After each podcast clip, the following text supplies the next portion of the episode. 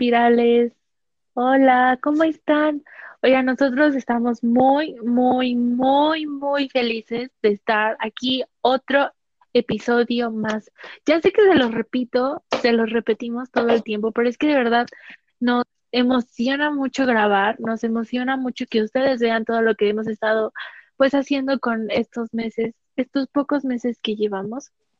Y pues sí, estamos muy felices eh, de grabar este episodio. Eh, la verdad es que nos emociona mucho, como todos, pero el, este episodio es un poco especial porque surgió de la nada. Estábamos platicando hace unos 10 minutos y lo decidimos. Íbamos a hablar de otra cosa, pero no sé, como que sentimos que este tema va pues más con lo, todo lo que ha estado pasando en la vida de nosotros tres.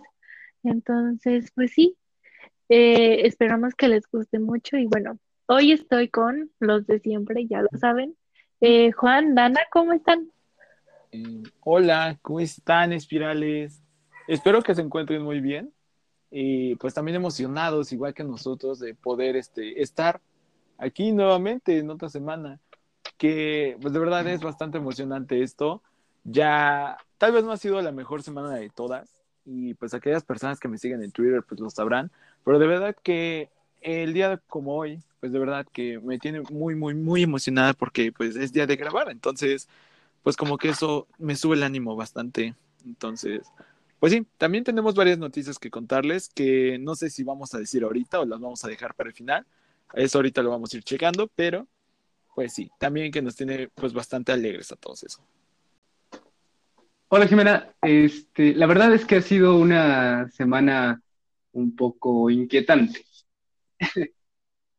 Cosas de la escuela, que gracias a Dios ya se terminó esta semana. Y también por, por situaciones personales que han estado ocurriendo. Ha sido una semana ajetreada, pero lo bueno es que estamos aquí, ya grabando tranquilitos, en confianza. Y el programa de hoy eh, se viene entonces, pues, la verdad es que esperamos que todos se encuentren muy bien en sus casas, que todo les esté saliendo, esperamos, pues bien.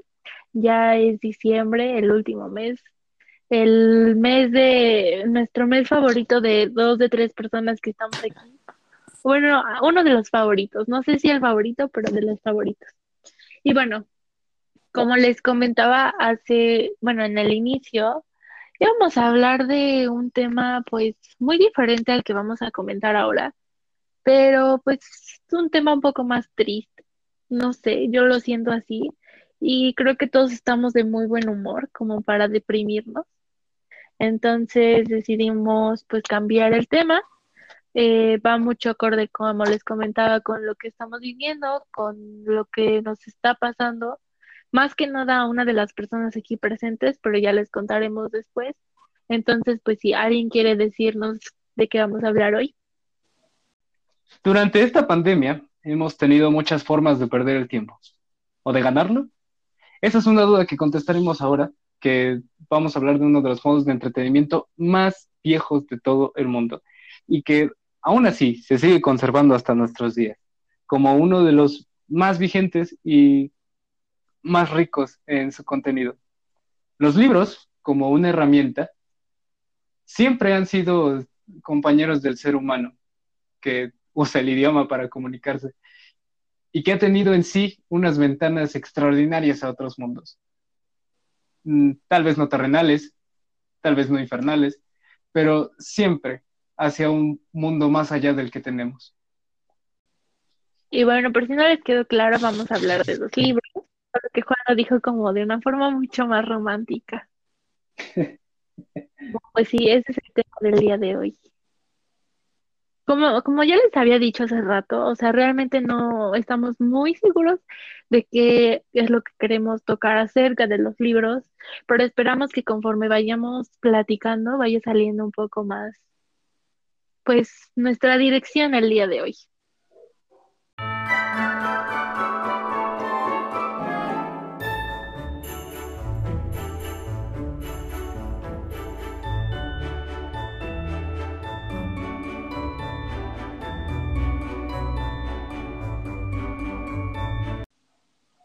Y bueno, quisiera empezar el programa preguntándoles a ustedes dos, ¿cuál sería su experiencia más grata que han tenido con los libros?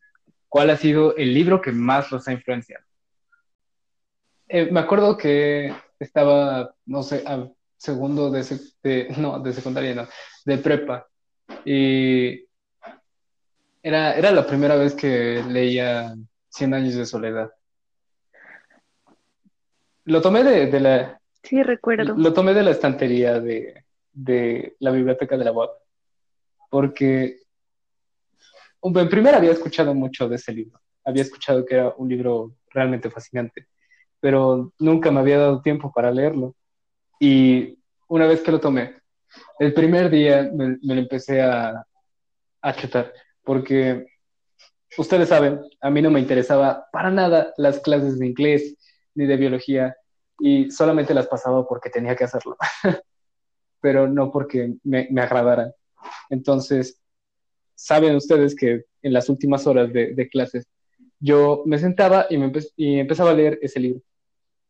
Entonces llegó un punto en el que me vicié, o sea, me vicié con, con 100 años de soledad, de estarlo leyendo y leyendo y leyendo y leyendo hasta que pues la escuela ya no me daba tiempo para que yo estuviera leyendo entre clases. Así que me lo llevaba al, camión y estaba leyendo. Y me, acuerdo mucho de un capítulo de, ese libro, spoiler, donde creo que era, ajá, sí, sí, sí, hay un personaje que se llama, que le apodan Meme, y Meme es una, es una chica de que es como importante para la trama de, uno de los personajes principales. Entonces, esta chica está tendiendo la ropa en su azotea y de la nada tiende una sábana y se va al cielo. Pero pasa tan rápido y pasa tan de, forma tan cómica que uno no se da cuenta que la chica se va al cielo. Entonces, cuando yo estaba en el camión y yo estaba leyendo ese tramo, me empecé a reír, o sea, pero me empecé a reír mucho, mucho, mucho. Entonces, este, un señor se, me acerca y me dice, ¿a ti qué te pasa? Eh, yo pues nada más le digo, nada, estoy leyendo. Y se me quedó viendo raro, y todo el camión se me quedó viendo raro, porque yo me estaba divirtiendo con un libro. Entonces, fue de las pocas veces que siento que leer fue un, un aspecto muy, muy liberador de la realidad que yo estaba viendo a través de la ventana del camión, donde hay gente que está en la calle, que está pidiendo dinero, que está, eh, que está pidiendo limosna. Y cuando lees uno se, se olvida de ese tipo de aspectos y se encarna en la piel del protagonista en el libro. Pues yo creo que mi experiencia más grata con un libro o con los libros en general no fue tanto como una experiencia, sino como todo lo que me han dado y más que nada como a la gente que me han dado los libros, porque gracias a ciertas lecturas o ciertos libros es que yo pude conectar con ciertas personas que ahora son como súper importantes pues en mi vida, ¿no? Más, más que conocer a lo mejor un, un autor o este, no sé, hacer un viaje por un libro, no, yo creo que más como la gente que me han regalado. Y como tal, no creo que haya un libro que me haya influenciado, porque yo creo, bueno, en mi experiencia son todos, todos los libros, de todos he sacado algo que me ha ayudado de alguna u otra forma. Entonces, pues sí, yo creo que sería eso. Pues yo no sé, sabes, hay muchas experiencias que de verdad me han marcado demasiado tanto en el ámbito escolar, familiar, de amigos. Eh, por ejemplo, tú me empezaste a caer bien desde que pues me enteré que te gustaba leer y todo eso, o sea, como que quería tener ese tipo de pláticas contigo, porque pues no muchas veces encuentras a personas que se apasionen demasiado por la lectura, y no es por sonar como, como payasa ni nada, ¿sabes? Sino que es más como por ese contexto de que es muy raro a veces que los libros sean un tema de conversación, más aparte de que cuando ya no queda ningún otro. Entonces, pues no lo sé, yo creo que ha sido una parte muy importante de mí esto de la lectura. Creo que desde los ocho o nueve años ya era como de que, pues, o sea, una obsesión el tener que estar leyendo libros constantemente, cosa que ya no hago tan seguido, pero eh, en su momento, pues sí, me ayudaba bastante a, sentirme mejor conmigo misma, con todas estas historias y así. Entonces, yo creo que es como un, un escape precisamente de la realidad que es necesario, yo lo considero algo necesario. O sea, ¿cuál es como ese libro que les haya detonado este amor por la lectura? Pues yo debo decir que mis inicios están un poco turbios y les voy a explicar por qué. Yo cuando era niña, pues leía cuentos, ¿no? Y justo aquí tengo uno y, o sea, era pues un cuento para niños por completo que se llama El grillo y la princesa, ¿no? Yo empezaba como que a leer cuentos y así, pero nunca tuve como que ese amor por la lectura, realmente no me llamaba la atención leer. Mis papás me llegaron a comprar libros yo no quería. Eh, pues los empezaba a leer y después ya me aburría y ya no quería continuar. Eh, yo creo que cuando entré a la secundaria que descubrí una página que, se llamaba WhatsApp. Bueno, creo que todavía existe. ¿no? Entonces yo empecé a leer ahí. Y me acuerdo que estaba completamente obsesionada. Podía pasar todo el día leyendo en el teléfono con esa aplicación. Y ya fue, pues, despuesito que fueron como tres libros que de verdad son los que, bueno, no, dos libros que siento que fueron los que de verdad me hicieron, pues, querer seguir conociendo como todo esto de la lectura.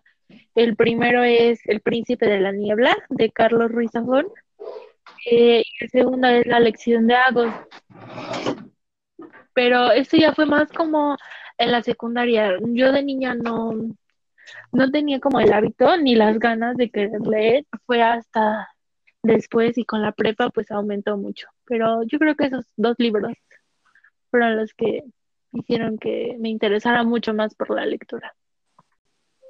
En mi caso habría dos. Sí, dos. Este, de, niño no era como, bueno, en primaria no era muy social, más que nada porque yo era el, típico estereotipo buleado, que pues era niño gordito, era un niño chaparrito. No me, no me juntaba con muchas personas porque no me agradaba era, era bastante molesto tener que lidiar con, con todas esas personas. este, entonces lo que yo hacía era desquitarme con los libros.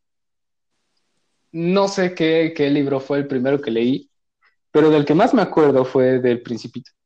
Creo que es, hasta un cliché, ¿no? Este, que cualquiera haya iniciado con ese libro, porque aparte de que es uno muy bueno, es uno muy común. Y no sé, o sea, eh, desde, ese, desde ese libro como que empecé a, darme idea de, pues que me gustaba leer, o sea, que, me, gustaba apartarme de la gente y leer mis cosas. Y luego después, más en secundaria, este, me leí, me leí, un tipo de novela histórica no me acuerdo cuál era. A ver. era. Se llamaba Crónicas de. Crónicas de Roma, algo así. Y la verdad es que estaba muy bueno porque no era, no era un libro serio, no era, una crónica como tal, era un. Era una historia contada acerca de cómo mataron a Julio César. Y ya. Pero a mí me gustó tanto el, investigar sobre la historia, que de ahí me seguí, me seguí estudiando de historia de México, de historia universal, y ahí fue cuando realmente me enamoré de la literatura y de las letras, donde me di cuenta que las cosas que se pueden contar dentro de, ese espectro tan grande pueden ir de lo súper irreal a lo real en un solo verso o en una sola estrofa. Entonces, ese tipo de cosas sí te marcan y están muy presentes a lo largo de toda tu vida como lector. Aunque debo de aceptar que no siempre fue así como súper recatado, ¿no? Este, también me leía a Carlos Cuauhtémoc, por ejemplo, me leía este, a este Coelho, y por experiencia puedo decir que son terriblemente malos, pero a eso llegaremos después. Pues es, es, es interesante eso, ¿no? De cómo cada uno va sacando como que un significado personal de, un libro, que tan solo, pues no sé, o sea, puede ser desde lo más complejo que me vendrías contando como el Quijote hasta pues uno de, de niños. Por ejemplo, mi caso es ese. Es un libro que prácticamente son como 10 hojas en donde es puro dibujo, casi todo. Pero yo creo que fue de lo mejor para iniciar. Es un libro que habla como de suicidio, de amor personal, de superación también. Y aunque actualmente aborrezco este tipo de libros, en su momento me gustó mucho porque pues el significado más que nada era emocional, porque pues era un libro que pues, tenía mi abuelita.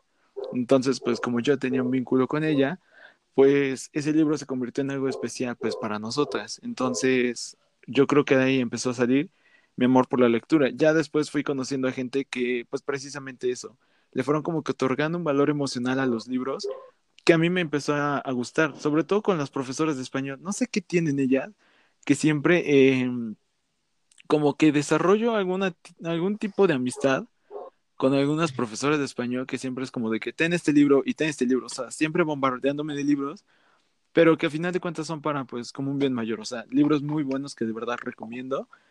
Y pues nada, o sea, supongo que no van a, no, está, no escuchan este podcast, pero si en algún momento pues lo llegasen a escuchar, pues le quiero agradecer demasiado por eso, por haberme pues metido de lleno a este mundo con sus concursos de escritura, de lectura y todo. Y no es como que sea la mejor, pero pues simplemente es algo que disfruto mucho y que de verdad le da un sentido enorme a mi vida. No sé, pues dónde estaría sin aquellos libros o sin aquellas señoras.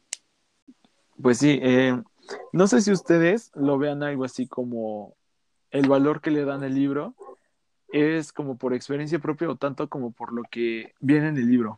Y a ver, me explico porque creo que no se entendió muy bien. Pero ustedes cuando disfrutan un libro o se vuelve emblemático en su vida, ¿por qué lo hace? ¿Por todo el contexto que conlleva el libro o por la historia en sí que tiene el libro? Ambas razones son correctas. O sea, excluir tanto la historia como del contexto, pues no es correcto. O sea, un humano no puede dividirse en dos partes. Creo que ambas partes influyen mucho. Eh, te lo voy a poner como ejemplo, ¿no? cuando me leí el Prometeo Moderno, que es el nombre fancy para Frankenstein, este, pues cuando yo lo leí en mi contexto, pues yo me relacionaba mucho con el monstruo, ¿no? Porque para empezar ni siquiera tiene nombre y siempre va como enfocado a una tarea sin tener realmente la motivación para hacerlo. Y también te identificas con con el doctor, ¿no? Con el doctor Frankenstein, porque realmente no sabe lo que, lo que hizo. O bueno, sí lo sabe, pero trata de evitarlo cada, que, cada que puede y hacerle la vida imposible. Entonces la, la, historia se convierte en una de venganzas. Entonces, en ese momento yo estaba atravesando por una situación medio rara. este, con, con alguien que yo apreciaba mucho, ¿no? Entonces, pues más que nada, la historia en sí es muy buena. O sea, recurrir a, este aspecto de no saber quién es el monstruo, si el propio monstruo o, eh, o el doctor, está, está muy bueno. Como argumento está, está genial. y por el contexto, el significado que yo le abordaba hacia ser el monstruo o ser el humano que lo persigue, pues también da como una pauta a lo que a lo que interpretas, ¿no? A lo, que significa para ti. Sí, en mi caso también creo que influyen las dos cosas, pero puede que una influya más que otra. Porque, por ejemplo, cuando yo leí Frankenstein estaba en segundo de secundaria y justo en ese entonces cambiaron a mi maestra de lenguaje. Bueno, de español en ese entonces. Eh, y a mí no me caía en ese momento bien la nueva maestra. Entonces nos dejó leer Frankenstein y yo me acuerdo que primero no le entendí nada, porque de alguna forma no quería leer ese libro porque nos lo había dado esta maestra, ¿no? Entonces, no, no, no tenía ganas de leerlo. Eh, la historia me parecía como súper, ya la conocía porque pues es una historia muy famosa, ¿no? Eh, y ya ahora que lo pienso, pues ya mi maestra ya me cae muchísimo mejor. Eh, y ahora que veo el libro, pues ya lo recuerdo como con más cariño. Pero en ese entonces no me gustaba nada por lo mismo, por todo lo que estaba pasando en, pues, en ese momento en mi vida, ¿no? Y te pongo otro ejemplo. Cuando yo me leí la saga de Harry Potter el verano, y yo amé, o sea, de verdad, amé, amé, amé el, la historia, bueno, todo, ¿no? Pero mi contexto, pues, era, es, era muy feo, ¿no? Porque pues estábamos encerrados, no podíamos salir y todo, pero aún así el libro me gustó, aún, bueno, los libros me gustaron, aún así quiero volver a leerlos y es a lo que voy. Puede que una cosa influya más que la otra o puede que una no influya absolutamente en nada en si te gusta o no te gusta el libro, como fue el caso de Harry Potter, ¿no? Entonces, pues ahí varía mucho. Suena bastante profundo lo que dicen, ¿saben? O sea, yo concuerdo completamente con Juan. Siento que parte del que disfrutes un libro es que muchas veces nos sugestionamos a que las cosas pues nos deben de gustar por el contexto, por lo que sea. Hay libros, por ejemplo, de, de Paulo Coelho, por ejemplo, Verónica decide morir, que en mi opinión es el libro más completo de Paulo Coelho, es porque me lo dio mi abuelito, una persona a la que yo admiro demasiado. Y el libro en sí no me gustó tanto, a no ser por el contexto, o sea, porque a él le gustó, pues yo me sugestioné a que era bueno, y tal vez por eso yo lo considero pues un libro pues decente, eh, el, mejor libro de Coelho. Pero también hay otros que es como que muy aparte de contexto, es la historia en la que uno pues como que se puede proyectar o identificar.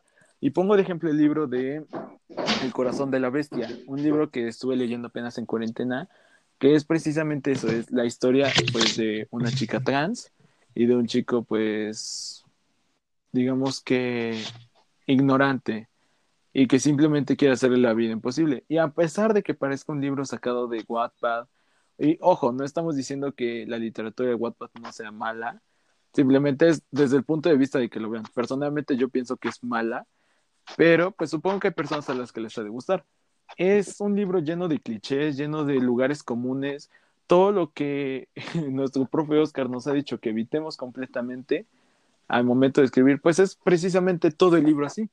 Pero el contexto en el que pone la historia y pues en, en ese momento, el contexto en el que yo me encontraba, pues hizo que se convirtiera en uno de mis libros favoritos. Me dio como ese valor de poder decirle aquí a mis amigos, eh, pues aquello que llevaba desde qué, no sé cuántos años, casi 10 años, 10, 11 años, sin poder decírselo a nadie. Entonces, yo creo que por eso también este es uno de mis libros favoritos, porque pues me inspiró, o sea, me modificó completamente la vida, no tanto por la historia o por el contexto, sino por aquello que generó.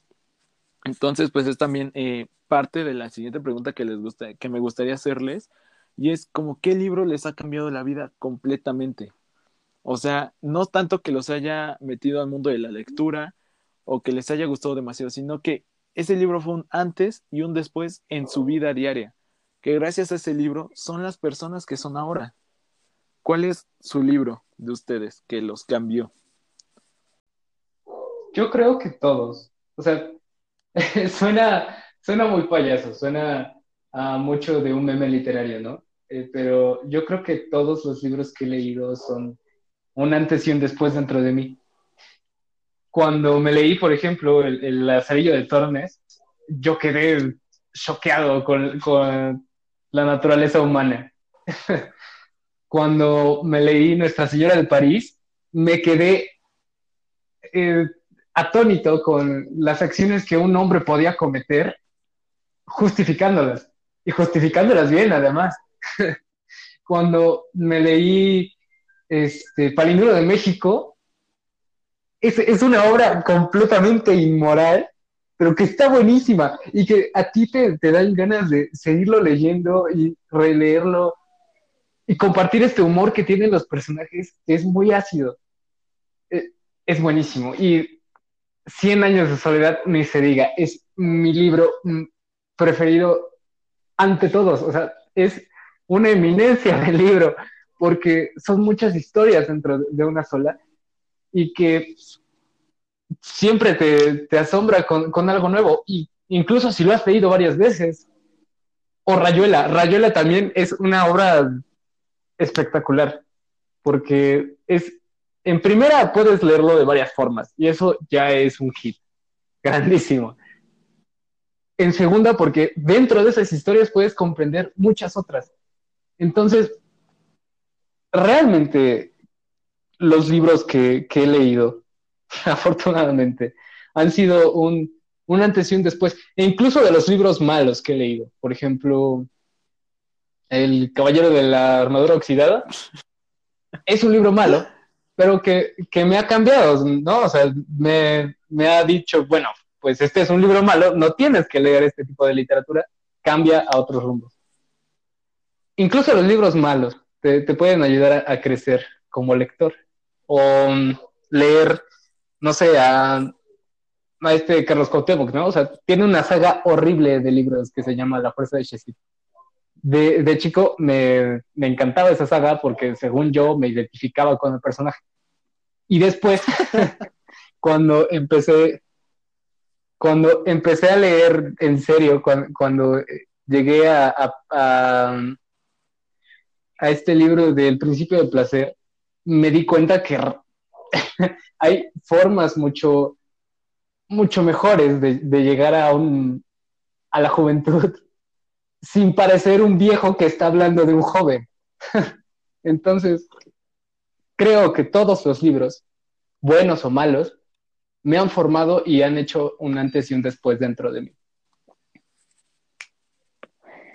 Pues en mi caso, pues sí, estoy completamente de acuerdo con lo que mencionó Juan. Todos los libros de alguna u otra forma te cambian, incluso los libros que no te gustaron o los libros que odiaste, que por ejemplo en mi caso era que tenía ganas de leer porque yo veía videos, yo veo videos en Booktube, la verdad es que me gusta mucho ese clase, ese tipo de videos. Eh, me recomienda el libro de mm, Journey. Bueno, yo por tu nombre y, todo, y yo dije, ah, pues se escucha muy interesante, lo voy a leer. O sea, para mí fue un martirio terminar ese libro por obligación, no porque de verdad pues me gustara, pero fue muy muy difícil para mí pues, agarrarle el hilo, era muy tedioso para mí porque pues no sé, mejor no era el momento indicado o la forma en la que lo leí no fue la mejor para mí, pero de una u otra forma me enseñó que pues algo debió haberme enseñado, ¿no? Algo debió haber hecho en mí, eh, pues un cambio en mí, ¿no? A lo mejor que la literatura que está escrita como en ese tipo de prosa no es lo mío, o no lo sé, algo debió haberme enseñado.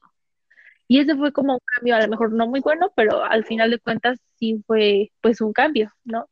Y ya como que en las cosas más bonitas, yo creo que otros dos libros que, que de verdad me cambiaron como persona, o sea que después de que los leí, pues no era una Jimena diferente, pero sí era alguien a la mejor, mejor, por decirlo de alguna forma.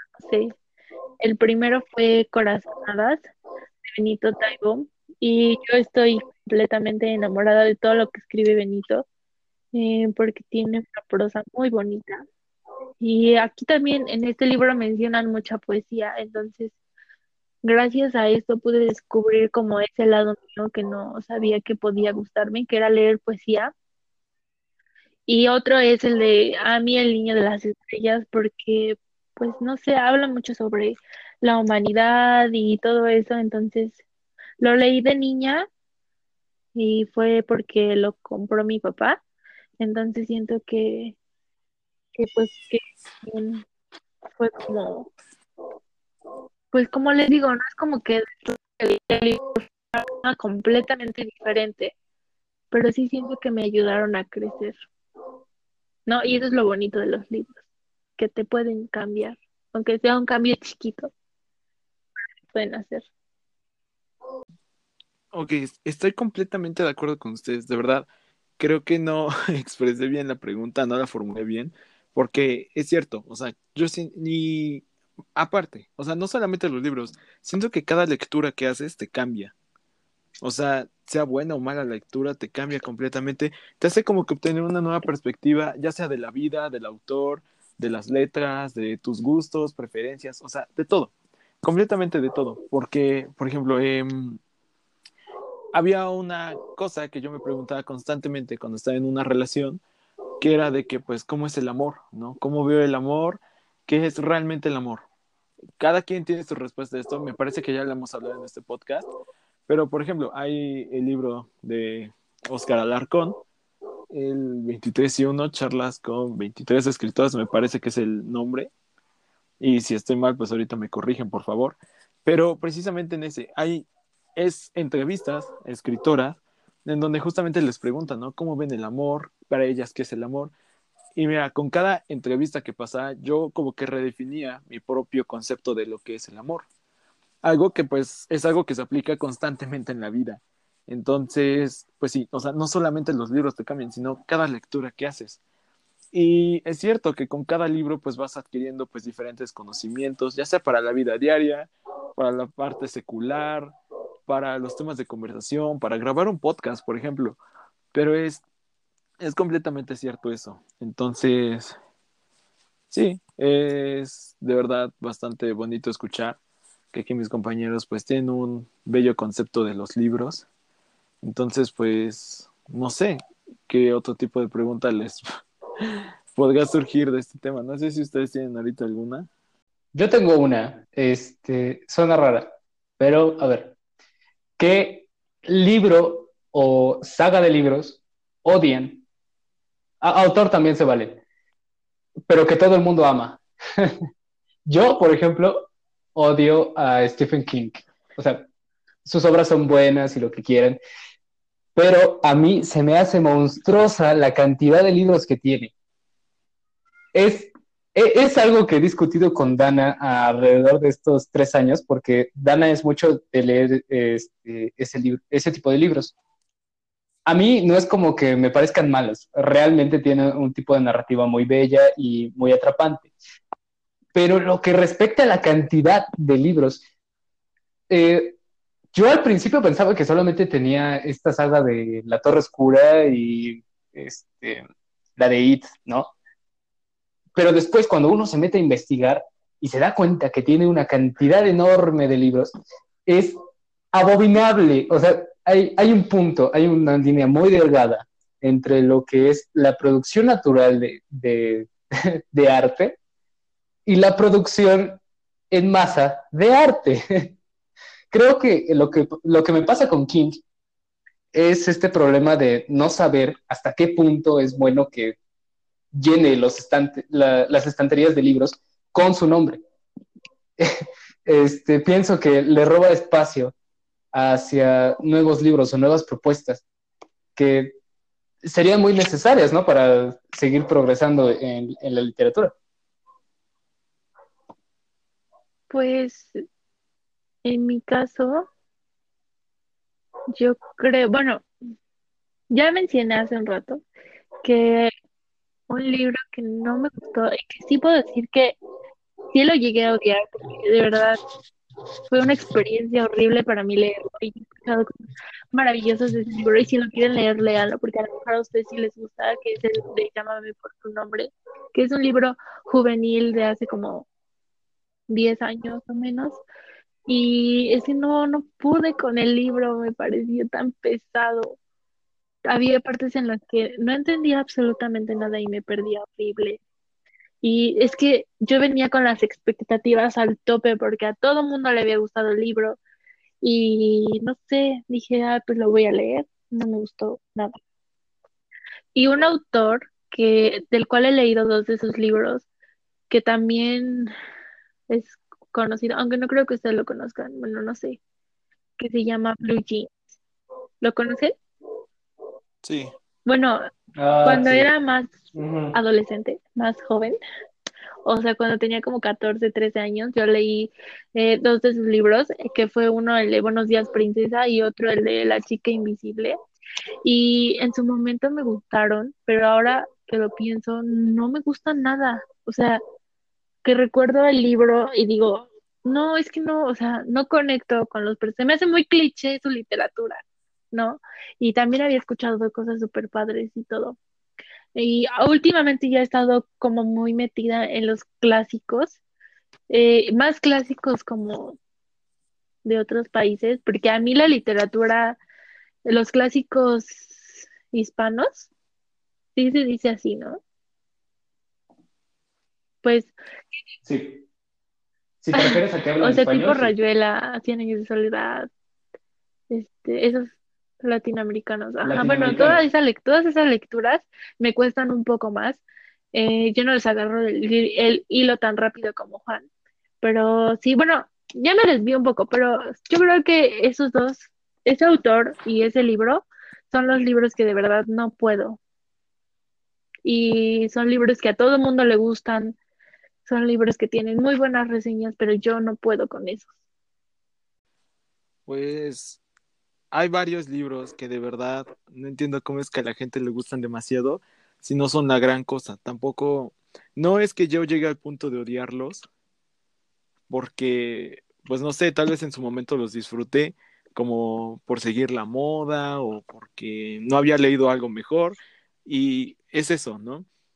Por ejemplo, este caso de lo que dice Juan Stephen King, todavía recuerdo cuando me parece que me empezó a debatir que cómo era posible que cada año sacara un libro, un libro de qué, 600, 700 páginas y que todo y que siempre fuera bestseller, es ahí cuando Juan me hizo dudar realmente pues de la veracidad de los bestsellers, pero en mi opinión personal, yo pues me gustaría ocupar la carta que todo el mundo ocupa diciendo que es Paulo Coelho, pero no, yo creo, aunque se enoje Jime, que la, la saga de libros que más me choca es Harry Potter. O sea, Sabes que esperaba que eso lo dijera Juan, no tú, me duele. y es, Va- vamos, vamos a censurar eso. es chistoso, es chistoso, ¿sabes? Porque yo, yo de pequeña, cuando, de hecho creo que fue cuando iba en el Bernardino junto con, bueno, en una escuela junto con Jimena, no en el mismo salón, yo, le, yo era fanática de Harry Potter, o sea, de verdad, me encantaba. Tenía mi capa, tenía mi bufanda, hacía mis exámenes de Pottermore, me veía tutoriales en YouTube de cómo hacer varitas, este, todo lo que viene relacionado a la saga, para Todo lo que vives de verdad, primaria lo estoy viviendo yo ahora, la prepa. porque a mí me encantaba, me encantaba ese tipo de mundo, pero no sé qué pasó, no sé, cuando lo intenté releer, simplemente los personajes se me hacían pues sin personalidad, no se veía un desarrollo constante, o sea, no sé si es porque yo me puse de plano muy payasa con todo, pero no disfruté releerlo nuevamente, o sea, tal vez en su momento me gustó porque ni siquiera lo leí bien, que, iba en primaria, iba entrando a secundaria cuando leí la saga, pero yo creo que ahorita si la releería no sería como que de- la disfrutara tanto como antes. Y es que no me gusta porque varias veces, o sea, en mi casa, todo el tiempo y todos los días se están viendo películas de Harry Potter porque a mi mamá le encantan.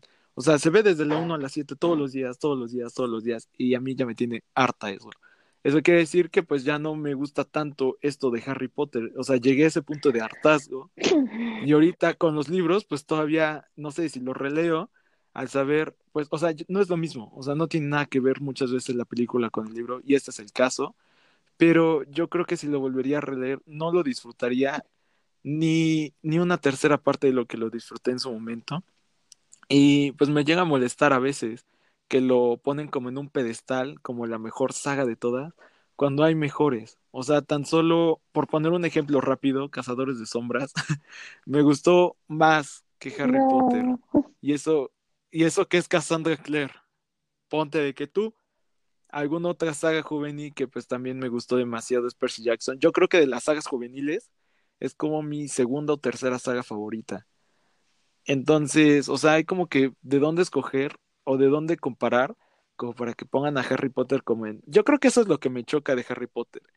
Y, y no lo estoy diciendo por ti, Jimmy, porque, o sea, yo te entiendo, yo estuve en esa fase y se supera, se supera. Pero No es, creo. es eso. Eh, ese, yo creo que eso es lo que más me molesta. Es buena, sí. Y, y no puedo decir que la odio, porque, o sea, en su momento yo era súper fan de eso. Pero no es como para que lo pongan en un pedestal como la mejor saga de todos los tiempos y hagamos de películas y saquemos convenciones. Porque también he ido a convenciones y se siente muy aburrido. O sea, no es lo mismo como cuando pues yo era más pequeña. Entonces, es ahí, es lo que más me molesta. No que se haya sacado todo. Es más, todavía hasta la saga de Animales Fantásticos me gusta muchísimo más que Harry Potter. Porque, no sé, o sea, los personajes todavía tienen más desarrollo que, que en Harry Potter. Pero es eso lo que me molesta. O sea, que solamente lo vieron como pues una vaca de donde sacar todo lo que se podía, esas ganancias, cuando en realidad no es tan buena, ¿sabes? No es la gallina de los huevos de oro, Mm. pero pues, o sea, muchos lo consideran así. Y está bien, o sea, es respetable. A mí me gusta, pero no para decir que me encanta. Y tampoco, y me desagrada, pero tampoco al punto de decir que la odio. Entonces, pues no sé si eso cuente como la pregunta, la respuesta a la pregunta de Juan. Pero, pues sí. Mira, ya que abrimos, este, ya que abrimos fuego contra las sagas juveniles, abramos todo el frente. ¿Qué hace exitosa a una Sexo. saga juvenil? No necesariamente. Siento que es por el contexto que abarca la literatura juvenil, porque es algo que nosotros vivimos, ¿no? Mm, Ya mencionan más temas como de actualidad, si se podría decir así, porque antes cuando salió Cien años de soledad, pues podría decirse, no sé, no he leído Cien años de soledad, perdón Juan si digo algo incorrecto, pero es que es el único ejemplo que se me ocurrió. Cuando salió Cien años de, de soledad, entonces los jóvenes leían Cien años de soledad porque era lo que se ajustaba a su contexto. Y siento que pasa lo mismo ahora con la literatura juvenil. Eh, de alguna forma es lo que estamos viviendo o lo que tenemos un poco más de conciencia. Y por, por lo mismo, la mayoría de las veces resulta su lenguaje pues más sencillo, ¿no? A que si leyéramos Rayuela, ¿no? No es lo mismo leer a todos los chicos de los que me enamoré, a leer este el libro salvaje. Yo considero que las series juveniles, o sea, las novelas, libros autoconclusivos, trilogías o lo que sea juvenil, actualmente es tan popular precisamente porque la historia es tan, digamos que popular. Se puede adaptar a cualquiera, a cualquier historia que cualquiera esté viviendo, cualquier ser humano joven esté viviendo y se puede identificar y luego sacan sus frases como el de, ¿cuál? El de bajo la misma estrella. No es como que nos podemos identificar con jóvenes que tienen cáncer, porque creo que es muy complicado y de verdad estaría muy jodido eso. Pero esas frases emblemáticas que sacan, que puedes poner en tu portada de Facebook, porque yo recuerdo que lo había hecho, es el de, ok, ok. Ese, ese tipo de cosas, digo, es, ese tipo de cosas son las que venden. O sea, que te puedas tatuar, por ejemplo, una runa de cazadores de sombras o el de las reliquias de la muerte. Esas como símbolos que hace que se puedan ser reconocibles y que cualquier historia que tú puedas poner ahí le encaje perfectamente a todos y se identifiquen y puedan decir como, es que Lid, yo soy este personaje, Lid es mi historia, es que, güey, este es mi libro favorito porque Lid, o sea, soy yo. Yo, yo creo que es precisamente eso. Es parte del contexto de lo que iba diciendo Jime, de que uno se identifica con el contexto, pero también es esa parte como de estos símbolos, estas pequeñas imágenes fuertes. Por ejemplo, si tú ves una pipa en una playera, te das cuenta de que no es una pipa realmente, es el dibujo de una pipa. Si ves dos nubes, te das cuenta de que es debajo de la misma estrella. Si ves un triángulo, un círculo y un palito, sabes que es de Harry Potter. Si, o este tipo de, por ejemplo, el de Ready Player One, de, ay, se me fue el autor, siempre se me van los autores. El de, pues precisamente eso, el grupo de fans que según se dedicaban o que son los protagonistas en esta historia, se llaman los Gunters, cazadores de huevos. Entonces, si llega este como club de fans diciendo que es su libro favorito, pues tienen algo en lo que identificarse. pueden decirse que sean magos e insultar a los demás diciendo que son muggles, o que son semidioses, que son cazadores de sombras, o sea, esa parte, como que te acobijan y te dicen, ven, tienes aquí, ¿quién te puede abrazar? Aquí tienes tu propia historia y tu propio mundo. Yo te lo estoy otorgando en la palma de tu mano para que te identifiques. Puedes decir que literal eres tú cuando no puedes entender, aunque no entiendas bien el significado de la palabra literal. Pero es, yo creo que ese es por lo que venden. Como que te dan puntos claves para que se pueda reconocer en cualquier lado. Y bueno, sintetizando lo que acaban de decir ustedes dos, se resume en la simplicidad. Obviamente, este, una obra grande como, como Cien años de soledad o como Rayuela o como este, Batallas del Tiempo y otras anomalías, no me acuerdo cómo se llama, pero es de Alejo Carpentier. Este, son libros que son muy complejos porque ese es, era su intención. Las sagas de libros juveniles son simples por definición. Una eh, de la que más me acuerdo es este bajo, la misma estrella. No son una saga, pero lo tomaré como ejemplo. Bajo la misma estrella es una historia simple, una que podríamos remontar hasta este, en Romeo y Julieta, ¿no? se enamoran dos chicos, sucede una tragedia, la tragedia los consume, se termina el libro.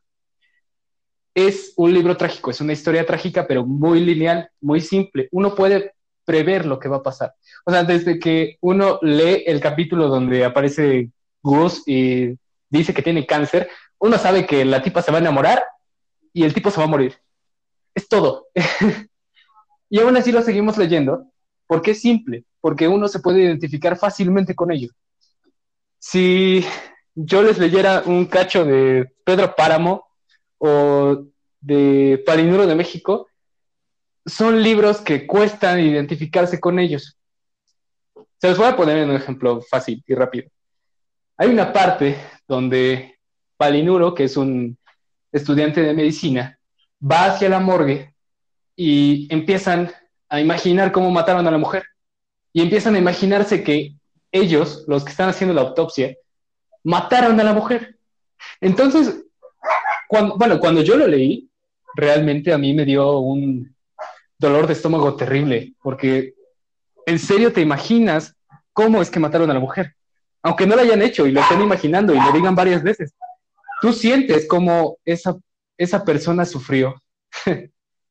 Entonces, ese tipo de libros sí te mueve mucho y es muy difícil que te identifiques con ellos, pero cuando lo haces, creas un lazo tan fuerte que es para toda la vida. la sala del libro juvenil lo que hace es acelerar ese proceso. Te da bases que tú puedes reconocer y aplicar en otros conceptos para que entonces tú digas, ah, en serio soy yo, o lead soy yo. Y que esas frases que son simples, que son sintácticas, las puedas aplicar en otro contexto, como decía Dana, ponerlas en tu muro de Facebook y decir, ok, ok, ya. y son cosas que uno puede compartir con muchas personas porque como es simple, no necesita de mucho pensamiento. Y eso es lo que hace exitosa a una, a una saga juvenil. Ahora, dentro de esos límites, una saga juvenil puede ser muy buena en el contenido literario pero en la forma es muy llana. no sé si me doy a entender. Pues, ah, bueno, que no, no estamos diciendo que todas las sagas de literatura juvenil o todos los libros autoconclusivos o todos los libros en general de la literatura juvenil sean malos. Incluso creo que Juan ha leído alguno que seguramente le gustó. Pues sí, o sea, es, lo que te decía, ¿no? O sea, hay libros juveniles que pueden ser muy buenos siguiendo esta estructura simple. Y son libros que uno puede ir como retroalimentando, ¿no? Y puede ir desarrollando, pero ya fuera de la historia, ya cuando la historia ya se acabó. Y eso es lo que hace a, a un buen libro juvenil. Al momento solamente recuerdo estos libros de Narnia, ¿no? Que realmente son, una, son un reflejo de la Biblia. Pero este, estos libros combinan muchos aspectos de la literatura fantástica con la literatura juvenil. Es una forma de acercar la Biblia a los lectores y además hacerla entretenida. O sea, estos tipos de libros que puedes seguir desarrollando fuera de, de, tu, de tu lectura son los que valen la pena y son los que realmente forman una, una literatura juvenil muy amplia y muy rica. No estos libros que, pues, la mayoría de gente pone en, su, en su muro de, de, WhatsApp o en su muro de Facebook y lo comparte en, en réplicas de Wattpad, ¿no? O sea, hay, hay historias simples que son muy buenas. Y, o sea, más que nada, como hay literatura juvenil que es buena, hay literatura juvenil que es mala, hay clásicos que son buenos, hay clásicos que son malos. Yo creo que en cuanto te deje algo, ¿no? Porque yo, por ejemplo, leí a todos los chicos de los que me enamoré, no leí la trilogía completa, únicamente leí el primer libro. Y yo me acuerdo que me gustó mucho porque se me hizo una historia sencilla, una historia que puedo leer, no sé, en dos, tres días, como para relajarme, ¿sabes? Y entonces, no sé, al principio sí era como, ay, qué pena, ¿no? Porque todos mis amigos leen clásicos y yo aquí leyendo a todos los chicos de los que me enamoré. Pero, pues, no sé, me dejó un buen rato. Eh, me la pasé bien leyendo el libro, luego vi la película y me gustó. Este, estuve un ratito ahí viendo. Entonces, pues, yo creo que en cuanto te deje algo, no necesariamente tiene que ser el aprendizaje de la vida, ¿no? con que pases un buen momento, con que aprendas algo, pues yo creo que está bien, ¿no? Porque al final de cuentas estás leyendo. Y en un país como México, en el que una persona lee un libro en todo el año, pues ya es algo, ¿no? Sí, gran parte de la literatura es eso. O sea, bueno, lo, lo comentaba apenas en otra parte. Este, eh, que la literatura está destinada a, hacer notorias cosas incómodas para la sociedad, pero también está en hacer crecer a la persona que lee. Porque uno puede crecer y madurar en muchos otros aspectos, además del que imaginamos normalmente, ¿no? Que es este, como la madurez emocional y todo eso. Vaya a escuchar nuestro podcast que habla al respecto. Está muy bueno. este, sino que la literatura va enfocada también hacia el crecimiento de cómo desarrollas una idea o cómo piensas que es el mundo que te rodea, o incluso el que no, el que te puede rodear dentro de 100 años, el que rodeó a la gente hace 100. Es muy interesante imaginar ese tipo de realidades y además hacer la realidad en un pedazo de papel, porque eso, eso es una experiencia completamente extraordinaria a la que uno tiene acceso y que a veces nos perdemos por, por banalidades, digamos, por cosas que no son tan interesantes al final del día. Y, y pues es bien padre como nuestra generación es muy lectora, o al menos es lo que yo he visto, no sé ustedes, pero por ejemplo, nosotros tres, siento que pues, ah, bueno, ya nos conocíamos desde antes, este año, o al menos este semestre fue que nos hicimos un poco más cercanos, y algo que compartimos mucho es como este gusto, este amor por la literatura, y como que es bien padre poder sentarse un día y platicar sobre qué libros nos gustaron, qué libros por qué, por qué no, y cómo podemos tener ciertas cosas en común por ejemplo, a lo mejor con Dana yo hablo un poco más sobre libros juveniles, porque a lo mejor las dos leemos eso un poco más que Juan, ¿no? Pero también podemos un día hablar sobre los clásicos de la literatura latinoamericana y está bien, ¿no? Porque la, la literatura conecta. Y ya sea un libro juvenil, ya sea un clásico, un libro de terror, un libro de fantasía, pues está bien, ¿no? Porque nos ayuda a crecer. Exacto. Borges, creo que sí, este, decía que el lenguaje y los idiomas son la ciencia de la, de, la conexión. O sea, realmente la forma en la que uno puede conocer el mundo sin, sin realmente salir de su casa es leyendo acerca de él. Me acuerdo mucho de la primera vez que leí Nuestra Señora de París, porque en ese momento yo no viajaba mucho. Salía pocas veces de mi casa y cuando lo hacía era para ir a la escuela y ya. Entonces, recorrer las calles de París de forma tan detallada como, como lo describe Víctor Hugo, no solo en ese, sino también en Los Miserables, eh, está muy, muy, muy bonito. Este, dar como, darse como un paseo, ¿no? Entre unas calles que nunca has visto, pero que te imaginas, te imaginas en pie. hay uno de los edificios que describe Víctor Hugo, no, no me acuerdo en qué, en qué capítulo, pero a mí se me figura mucho como estos, estas casas que están en el Paseo Bravo, por la Juárez, que son casas enormes y muy afrancesadas. Así me las imaginaba. Y siendo que nunca he estado en París, uno se los imagina. Y, de, niño así, ¿no? O sea, me, lo imaginaba, ¿no? Yo que nunca he estado en París, puedo ver los edificios afuera de mi casa. Y se siente muy bonito esa experiencia.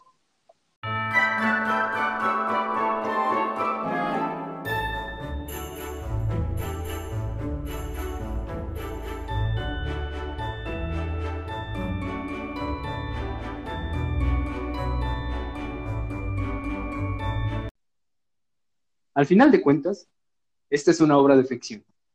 La razón por la cual algunos de sus personajes podrían parecerse a personas de la vida real es la misma por la cual algunas personas de la vida real parecen personajes de novela. Nadie, por lo tanto, tiene derecho a sentirse incluido en este libro. Nadie, tampoco, a sentirse excluido. Esta es la frase que abre Palino de México, uno de los libros que sin duda quedará en mi memoria durante muchos, muchos años. Y que resume mucho de, este capítulo, de, de este episodio de la espiral. La literatura se trata de abstracciones y simplezas, de luces y sombras que nos rodean y que nos llevan hacia sitios nunca antes conocidos. Sitios que parecerían lejanos a la distancia, pero que podemos permear y tocar dentro de unas páginas polvorientas o nuevas. Los libros son transportes, transportes a sitios que nunca hemos visto y que nos aguardan todos los días. La lectura es muy bonita y es algo que cualquiera debería gozar. Si los espirales que nos están oyendo quisieran eh, entender este tipo de experiencias, lo mejor es que no estuvieran escuchando este podcast, que se pusieran a leer y leer en serio cualquier tipo de cosa. Como aquí lo dijimos, ninguna lectura es inservible. Hay buenas, hay malas, pero ese criterio lo forman ustedes cuando están leyendo y cuando saben lo que les gusta y lo, y lo que quieren cambiar de su realidad. Eso es la lectura. Y pues sí, lean, por favor, porque leer te enriquece, leer te hace cambiar tu perspectiva, leer te hace conocer gente, que gente que va a estar contigo puede ser un mes, puede ser un día, puede ser toda la vida. Leer te salva de alguna forma, ¿no? Entonces, pues si tienen la oportunidad, si están entre sus posibilidades, agarrar un libro y leerlo, por favor, lean. Y bueno, este, pues recuerden, ¿no? Nunca hay lecturas malas, tampoco hay malos lectores. Todo libro te va a ayudar, te va a cambiar la vida, te va a hacer que te des cuenta de diferentes cosas, te va a cambiar tu perspectiva seguro. Eso es completamente seguro. Y pues bueno, eh, si ya no quieren decir nada más, pues nos decía ya algunos, supongo que recomendaciones iba a haber de algún libro que pues, nos haya gustado demasiado, pero pues anuncios parroquiales, no sé si tengan alguno ustedes. Bueno, esta semana les recomiendo El principio del placer. Si quieren entrar dentro del mundo de los libros, lean ese libro. Es uno muy corto, uno muy conciso y que les va a agradar. Yo les recomiendo para, igual para empezar la, a leer, el de El libro salvaje de Juan Villoro. Es un libro muy bonito, muy fácil de leer y está muy entretenido, entonces también se los recomiendo mucho. Pues mi recomendación es Los muros que nos encierran de Nova Renzuma.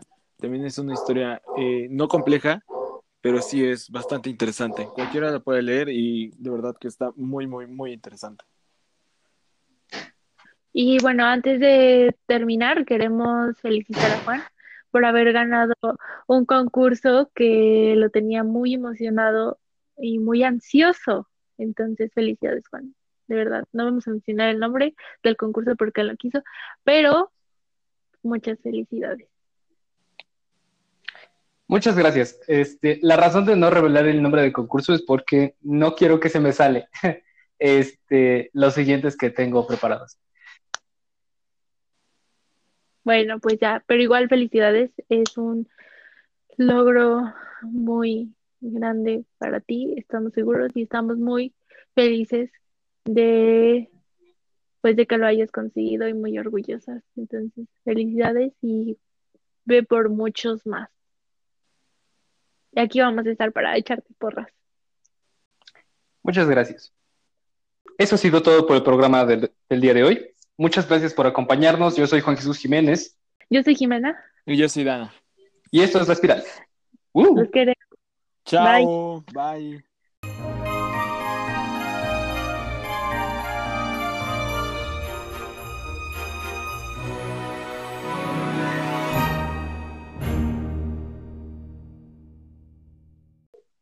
Y bueno, ahí meto la cortinilla y todo. Te voy a mandar foto de cómo se ve mi, vec- mi vecindario, mi, mi calle, porque ya todos están de- decorando de Navidad. Y la verdad que se ve muy bonito, me gusta mucho cómo se ve. Perdona a Gabo porque no sabe lo que está Uy, no, por eso dije. ¿Tú crees que dé tiempo de leer dos? No, pues O eso sea, porque en lo personal apenas si me di- ni he terminado otro, y eso que fue un mes. qué chafa. Bueno, ahora sí, adiós, adiós. Bye, bye, bye, bye, bye.